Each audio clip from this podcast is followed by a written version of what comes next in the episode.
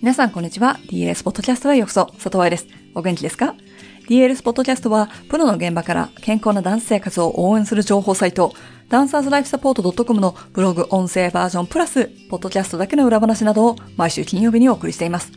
リハビリ ebook のセカンドエディションカウントダウンとして、最近のポッドキャストではリハビリブックに取り上げられた記事の一部をご紹介しています。来週の月曜日、11月30日のブログに本の詳細と目次、内容のチラ見せなどがアップされますので、楽しみにしていてくださいね。すでにファーストエディションをご購入の人には DLS からメールが届いているはずですから、まだチェックしていない人は受信箱をご確認くださいませ。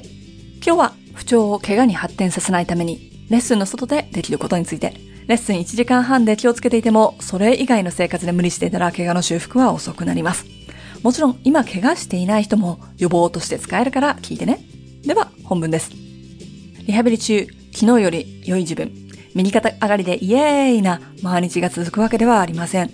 時々気のせいかもしれないけど、ちょっと変だよね。調子がいまいちなんて日があります。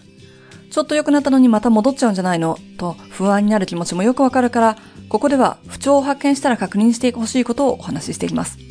でもその前にそんな体の小さな声に気がついた自分をまずは褒めてあげてくださいね。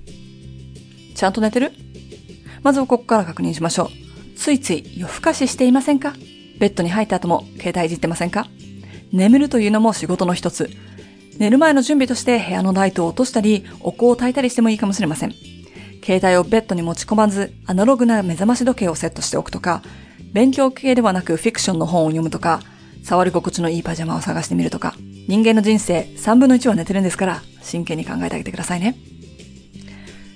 栄養や水分補給は？体の修復には材料が必要です。その材料っていうのは栄養。食事ちゃんととってますか？一日を通して水分補給してますか？リハビリ中、汗をかくようなグランアレグロをしないからといって、水分が必要じゃないわけではありません。むくみを気にする人も多いけれども、むくみの大きな原因は水分不足なんですよ。体にとって必要だけど、あまり補給されないものは貯めておこうとしてしまうから。同じくリハビリ中動かなかったらダイエットしようなんて考えてる人がいますが、大間違いだと覚えておきましょう。だって、怪我してるということは何かが壊れてるんだよね。光合成ができない人間にとって、怪我している組織を修復させる材料は、食事でしか取れないんだということをお忘れなく。ストレッチしてみる ?DLS をフォローしてる人ならば知ってるように私はストレッチが嫌いです。でもここでストレッチしてみる？とオファーしてます。ハイさんどうしたの？トレッチ、特に静的ストレッチはウォームアップになりませんし、筋出力、つまり筋肉の出せる力を一時的に弱くしてしまいます。なので、レッスンの前にやったら怪我の材料になります。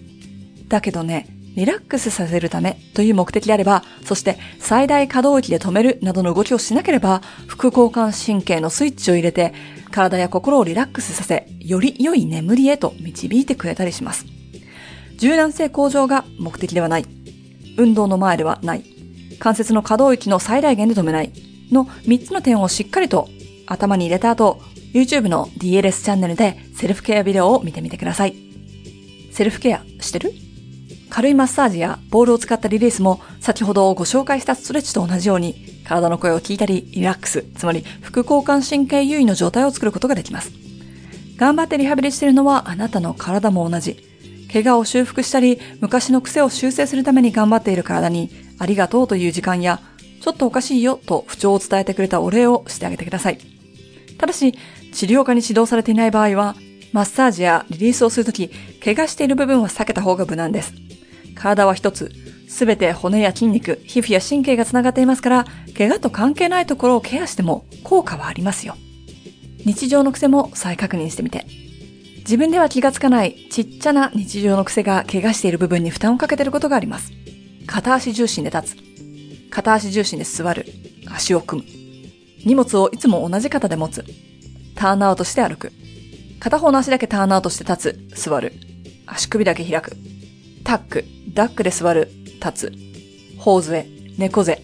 首だけ前に落として携帯ゲーム。一回だけとか短時間でも全く問題ないかもしれないけど、日常の癖の怖いところは気づかないところでずっとやってること。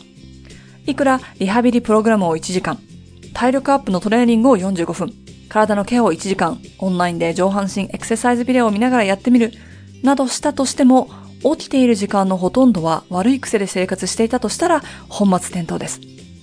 痛みの前の小さな声である体の不調、声を聞く耳と何をすればいいのかのアイデアを知っていれば無駄に不安になることもないでしょう。痛みと同じように無視せず、冷静に行動に移してくださいね。いかがでしたか？結局、怪我しないダンサーっていうのは健康な人間ってことなんですよね。